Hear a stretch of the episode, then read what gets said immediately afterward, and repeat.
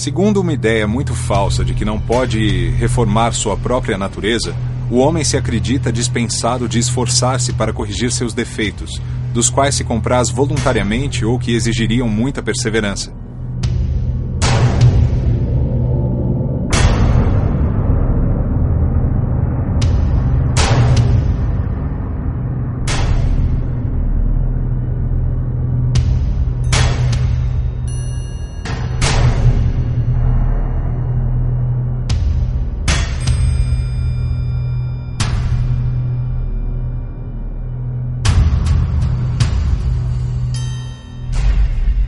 A dependência química nos afeta em todos os setores da vida, desestrutura as famílias, suas relações de trabalho, suas relações sociais, em todos os aspectos. A gente está vendo cada dia mais as pessoas usarem substâncias é, para poder lidar com a realidade da vida. Isso tem é, sido exacerbado nos últimos anos, primeiro por conta de problemas sociais, psiquiátricos que agravam essa situação assim como também a maior oferta né, de drogas é, ilícitas presentes hoje em dia. Então, antigamente, praticamente a população não tinha acesso, ou era muito caro ter acesso a essas drogas ilícitas. Houve uma explosão na produção dessas drogas e o aumento do consumo. Então, conceituação. Primeiro, dependência química é uma doença primária, é uma doença crônica, é uma doença progressiva e é uma doença fatal. Isso não é novidade de quem está assistindo aqui com a gente. Tá? É primária porque já nasceu com você, ela não é secundária, como, por exemplo, uma pneumonia secundária gripe. Não, ela já nasceu com você. Você pode até ter começado a usar drogas em função de algum fato na sua vida, mas se você tinha a predisposição genética, ela ia se manifestar. Se você não tinha, ela não ia se manifestar. Ok? Uma vez acionada essa doença, ela é crônica, ela não é aguda. Né? A doença aguda é aquela que você pega, passa mal, vai para a UTI, só pode acontecer duas coisas com você. Ou você sara tudinho ou morre tudinho. Né? Às vezes você até fica com uma sequelinha. E se alguém perguntar, o que, que é isso? Eu não lembro. Eu acho que fiquei, ah, eu fiquei na UTI, mas eu não lembro o que, que é, porque curou. Você não tem mais a doença. A doença crônica não. Ela entra devagarinho na sua vida. Muitas vezes no começo ela é gostosinha, né? depois, quando você vai ver, já não vai mais sair dela. Você vai morrer com ela. Não precisa morrer dela, né? se você se tratar. É progressiva porque ela vai lesando biologicamente, psicologicamente, socialmente, espiritualmente e espiritamente falando também. São lesões progressivas que, se você não deter, é fatal. Mata. E o dependente químico normalmente morre de três maneiras. É uma, é uma prova de múltipla escolha: a morte morrida, a morte matada e o morto-vivo. Né? A morte viva, a morte morrida é falência dos órgãos, morreu. A morte matada, que é o que mais mata dependente químico, é acidente de trânsito, acidente de trabalho, briga no boteco, acerto de contas, essas coisas que matam ele. E tem o morto-vivo, que é o cara que sobreviveu à morte morrida e sobreviveu à morte matada. Né? Aí ele vai lesar o cérebro a ponto que ele não sabe mais que ele existe. É a demência por drogas. Aí ele está vivo, né? porque para essa, essa, essa pessoa precisa ser cuidada por alguém, não é? Tem que trocar a fralda dele, tem que dar comida na boca. Só que é uma criança de 70 quilos. Né? É difícil cuidar do dependente químico lesado, pirado. Né? E para a mesma sociedade ele continua vivo, porque ele consome, mas está morto, porque não produz nada. Bom, existem diferenças no uso das drogas, sejam lícitas ou ilícitas. Existem aqueles de consumo ocasional. É aquela macarronada na casa da nona, que tem, sempre tem o, o vinho, né? E para as crianças é vinho com água e açúcar. Mas todo mês bebe, certo? E existe o constante, que normalmente é aquele pessoal que toma um aperitivo antes do almoço e rega o almoço com cerveja, depois na janta e depois um lanchinho antes de dormir. Certo? Isso, isso já é um uso constante. Porém, tem uma característica: não causam problemas. Isso aqui ó, é o maior sonho de todo dependente químico: é virar um usuário. Né? Porque eles têm controle e não têm lesões. O abusuário ou abusador é aquele que usa e causa problema. Ele usa pelo efeito para poder ter um rendimento maior e dentro desse rendimento ele comete coisas inadequadas. E o dependente é um uso mais do que constante, ele é continuado, é sempre problemático e uma coisa interessantíssima, é compulsivo. Logo após a primeira dose, perde-se o controle do consumo. Isso depende, obviamente, de uma série de fatores relacionados com a questão da droga, de que droga é, da, da velocidade com que essa droga causa dependência na pessoa que está usando, por exemplo. Se a gente colocar cigarros e bebidas que são drogas lícitas, mas que elas, de uma certa forma, é, demoram um certo tempo para haver o que a gente chama de dependência. Né? Enquanto outras drogas, como o crack, por exemplo, que basta o uso de umas poucas vezes para que a pessoa passe quase que imediatamente, digamos assim, ou num passo muito rápido, de usuário é, experimentador para um usuário dependente. Né? E os danos que essa droga, então, causam no organismo físico das pessoas. Quando uma pessoa se droga, ela pode estar movida por uma série de motivos. Mas, via de regra, o estado de espírito é de alguém com um vazio existencial muito importante. Parece que hoje, embora você tenha tanta informação e esteja tão interligado, nós temos aí as redes sociais promovendo até essas grandes manifestações, as pessoas têm um vazio tão grande, uma necessidade de se preencher. Por trás da drogadição em geral, existe uma busca desenfreada por prazer, por satisfação, por realização plena. E a via da droga é uma via que age diretamente no circuito de recompensa cerebral onde há um encharcamento de dopamina, que é um neurotransmissor responsável pela sensação de prazer. Então, a pessoa que utiliza a droga, ela está buscando essa satisfação, essa plenificação. O engodo está que ele é de curta duração. Acaba que depois de um certo tempo, dependendo da droga, às vezes quase que minutos depois, ela voltará para um vazio pior ainda do que aquele que ela estava, necessitando então voltar a utilizar novamente e gerando assim o estado de dependência.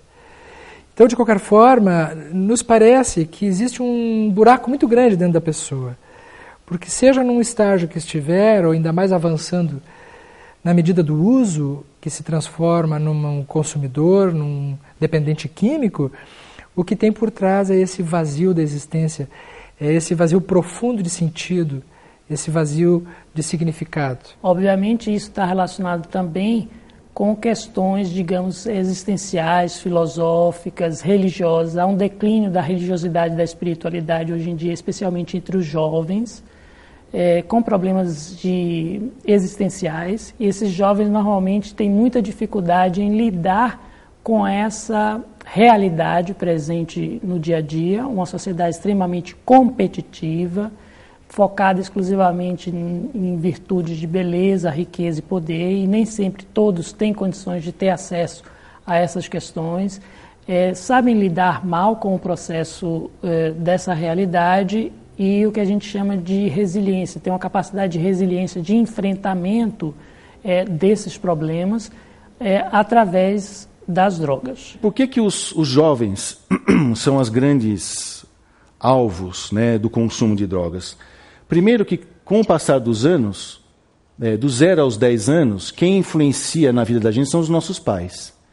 Passou dos 10 anos, começa a aumentar a influência dos amigos. Se nesse ponto de viragem os pais não se tornarem amigos dos seus filhos, parar de ser dono da verdade, vem alguém que vai ser amigo, e se esse amigo for usuário ou até dependente, vai ensinar o seu filho a usar droga. Então a dica aqui é pais se tornarem amigos dos seus filhos e discutirem junto as coisas. E muito facilmente, hoje em dia, por conta da energia até do nosso planeta, do pé que está em evolução, é muito mais fácil é, buscarmos fugas, o ser humano buscar fuga. E isso independente, viu, de ser jovem, de ser já mais idoso, porque nós conhecemos casos de dependentes químicos após se tornarem dependentes químicos após uma aposentadoria, por exemplo. Sabe aquela parte de faltar algo para preencher, um pouco da solidão, um pouco do vazio, até emocional, não só de tempo e material, leva sim à busca da bebida, às vezes do cigarro. Então, é, eu acredito que mexer com valores, mexer com o despertar da consciência e ocupar tempo, ocupar espaço, buscar estudo é, evita né, que a pessoa vá para esse caminho da dependência química e dependência emocional, vários outros tipos de dependência também. Se a doença não for interrompida, naturalmente esta pessoa ele vai chegar ao término da vida física na condição de suicida.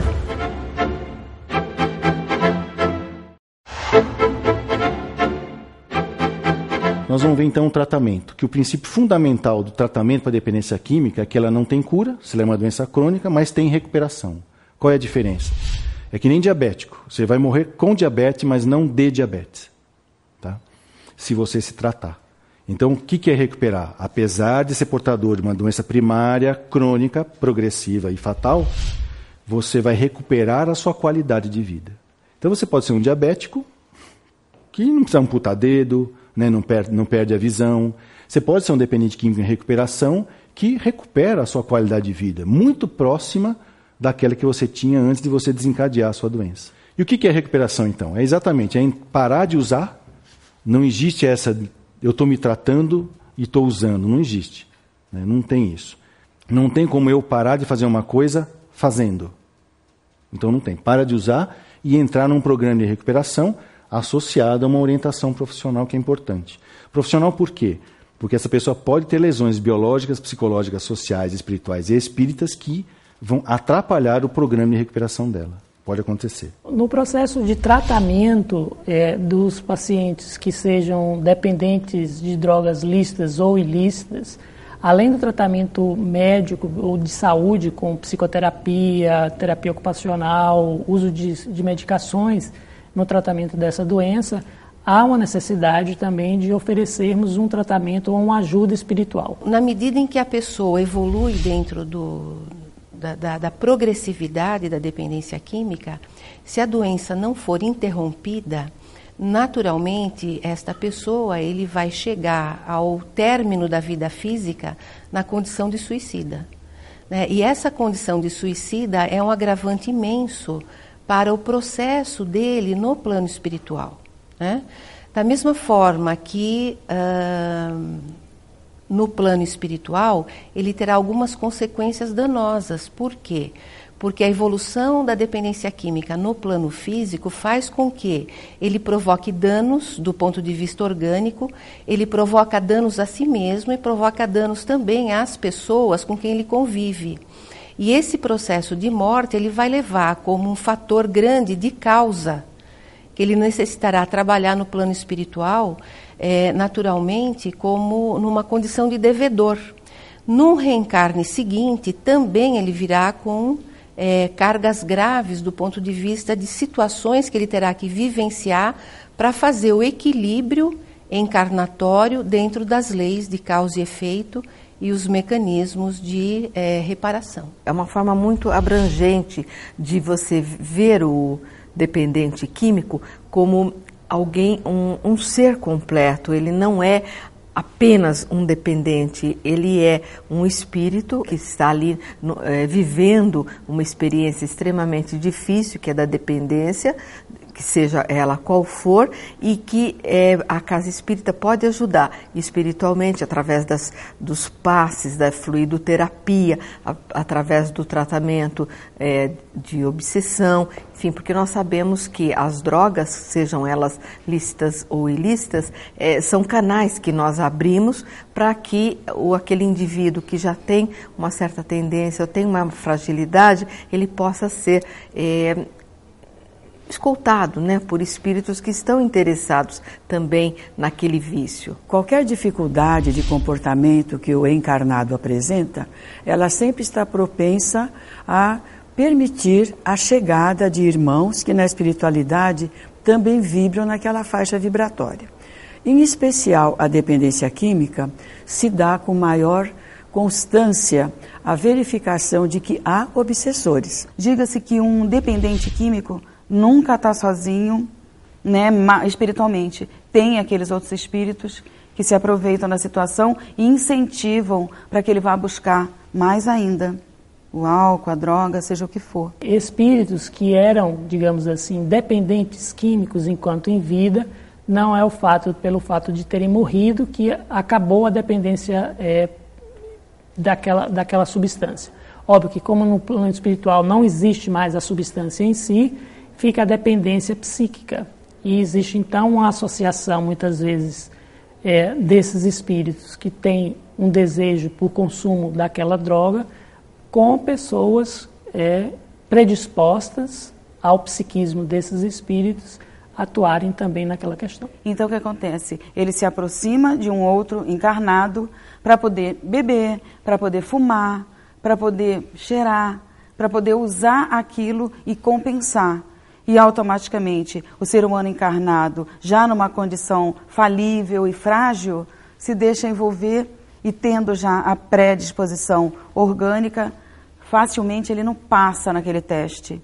E, e, cai na dependência, assim, muito por conta da obsessão. E nós sabemos que na casa espírita, nas reuniões de desobsessão, principalmente aquelas reuniões específicas, a comunicação do desencarnado, ela mostra que ele é atendido também na assistência espiritual. Por isso é muito importante esse tipo de atividade para possibilitar aos dois que haja um desligamento e um progresso de ambos. Há sempre necessidade, de preferência, que o tratamento seja conjunto. Nem seja só um tratamento, é, digamos assim, médico tradicional ou de saúde, e nem só espiritual. Que haja as duas as coisas. Porque se nós fazermos um tratamento é, material e associarmos a questão da, da, do tratamento espiritual, que não consiste só em desalojar, digamos assim, o espírito obsessor do, do, da pessoa, mas também em refazer com que essa pessoa que é drogadicta possa rever a sua própria vida, os seus valores, as suas dificuldades, de que maneira está conduzindo isso. Quer dizer, não é só um tratamento de orações, enfim, e na casa espírita, mas que ele possa também refazer toda a sua vida é, com perguntas e redirecioná-la para um, um, ambiente saudável. Recuperação espiritual é dar para eles um modelo de tratamento aonde ele vai não só aprender a lidar com os sintomas da doença dele, mas também ter um instrumentos na qual ele rever valores éticos e morais na sua vida. Instrumentos, instruções e instrutores por um tempo. E a primeira tarefa dele é reconhecer que ele, que ele é portador de uma doença e que precisa de tratamento, porque muitos não acham. Usuário de maconha é inacreditável como eles dão boné neles mesmos. Você conta, mostra, demonstra, só falta fazer uma biópsia do cérebro dele, mostrar a lâmina dele como está lesada. Não, mas isso aqui, em mil, em, um em mil casos, pode ser erro da eosina e, e da, na hora de fazer a célula, de fazer a, a, placa, a placa lá, né? Então eles são eles não reconhecem, é muito difícil. Né? Depois que reconheceu, parar de usar. Né? E depois reconhecer que não, não, é, não só é doente, que precisa parar de usar, mas que precisa de um tratamento. Porque muitos só querem parar de usar, mas não querem fazer tratamento. Que é o famoso bêbado seco. Né? Ele continua com os mesmos comportamentos, fazendo as mesmas coisas, que quando você olha para ele, está usando. Não, não estou. Pô, mas você está falando, está andando do mesmo jeito, você está fazendo as mesmas coisas, mas ele não está usando. Então você vê que é interessante que quando ele usa, ele piora o comportamento dele. Mas ele tem uma coisa que precisa mudar dentro dele, que são os valores éticos e morais. Com isso, qual é a condição principal? Né? É que o dependente queira parar de usar e queira se tratar. Todos querem, né? Você não viu essa passeata que está tendo aí? em São Paulo, é porque eles são tudo dependentes químicos querendo parar de usar, né? Estão protestando, queremos parar, queremos... Não, eles não querem parar de usar. Eles se sentem muito mais doentes quando param de usar do que quando estão usando. E como que eles fazem isso? Com informação. Não é com sermão, e nem com admoestações, e nem com prisão, e nem com nada disso. É a informação. E, e normalmente uma informação acolhedora, consoladora, né, esclarecedora e motivadora. Que se você pegar pelo colarinho e der uns tapas na cara dele e falar, você entendeu? Ele vai falar que entendeu só para poder se livrar de você para continuar usando depois. A renovação tem que ser da gente. Ninguém, ninguém vai é, por você fazer uma transformação. Né? Tanto que se nós formos olhar aí a, a, a, os passos que se falam de, de todos os anônimos, enfim, é, não adianta que você obrigue, principalmente quando a pessoa tem a possibilidade de escolher. Na dependência química psicoativa, nós vemos que o único remédio capaz de influenciar para que a criatura se liberte, pelo menos só por hoje, é o amor. é a pílula que não se encontra em nenhuma farmácia da Terra. O que, que tem por trás disso tudo? São espíritos encarnados com algum desalinho que precisa ser trabalhado.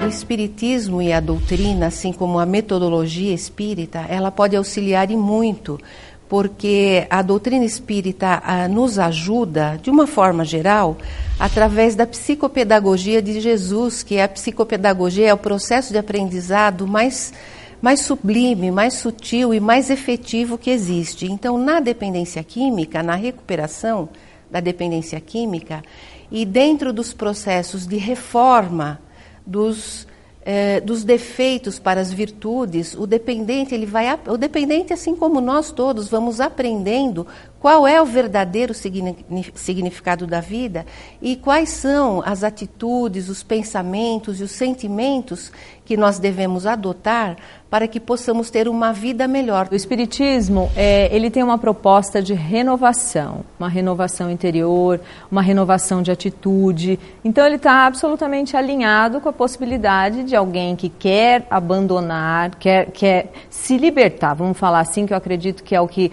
as pessoas, quando estão envolvidas na dependência química, não deixa de ser, entre aspas, uma escravidão, não é? Então, é uma libertação. E o Espiritismo traz essa proposta. O que, que tem por trás disso tudo? São espíritos encarnados com algum desalinho que precisa ser trabalhado. E alguns dependentes químicos são dependentes químicos, vamos dizer assim, em função de uma necessidade, vamos dizer assim. Por isso que eu falo brincando, é que dependente químico não é dependência química não é para quem quer, é só para quem pode. Porque se não puder, vai morrer, não vai tirar proveito dessa doença. Vai pegar um pezinho maior do que pode na academia e vai ter distensão e não vai ter função espiritual para ele. É um trabalho que um não exclui o outro. Ela tem que trabalhar também a parte biológica, muitas vezes via química, né, que é a parte médica.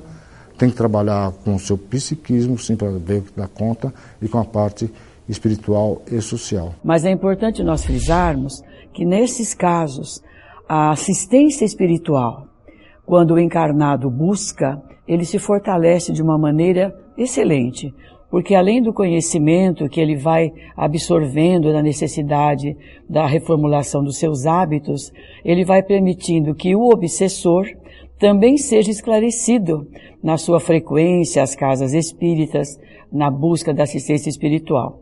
É importante que hoje, principalmente, que a dependência química, infelizmente, ela está crescendo de maneira assustadora, que as casas espíritas abram as suas portas para poder dar atendimentos a esses nossos irmãos, não só a nível técnico, como também a nível espiritual.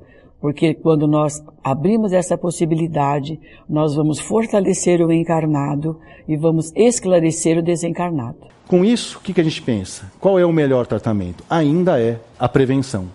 Tá? E como que você faz a prevenção? Através da informação precisa, não pode deixar o dependente em dúvida, você tem que falar, é assim. Né?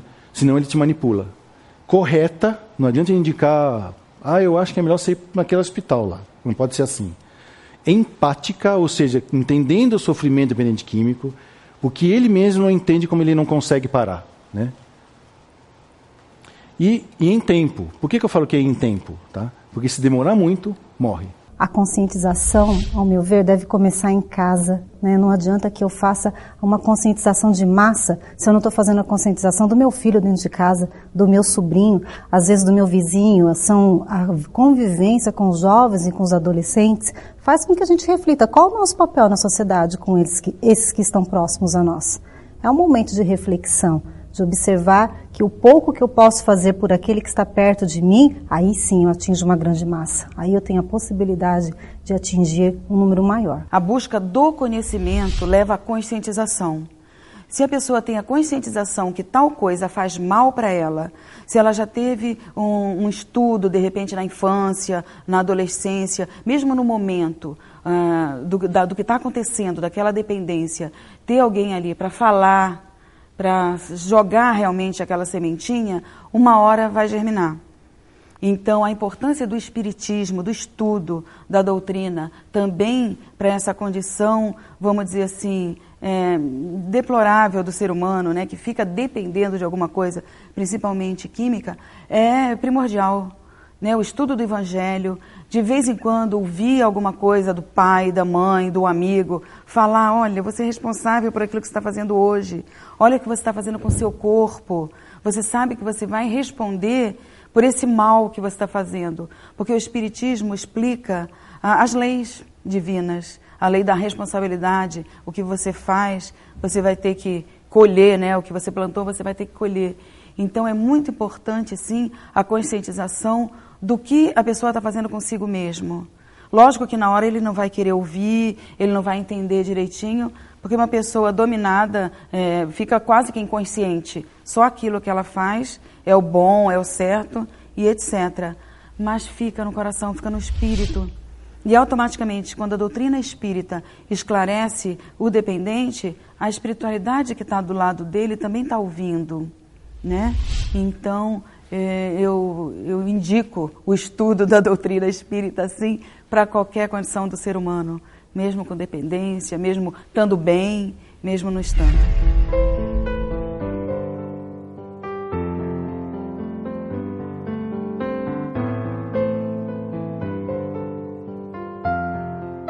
Chama o homem vicioso a esse amante vulgar, que mais ama o corpo do que a alma.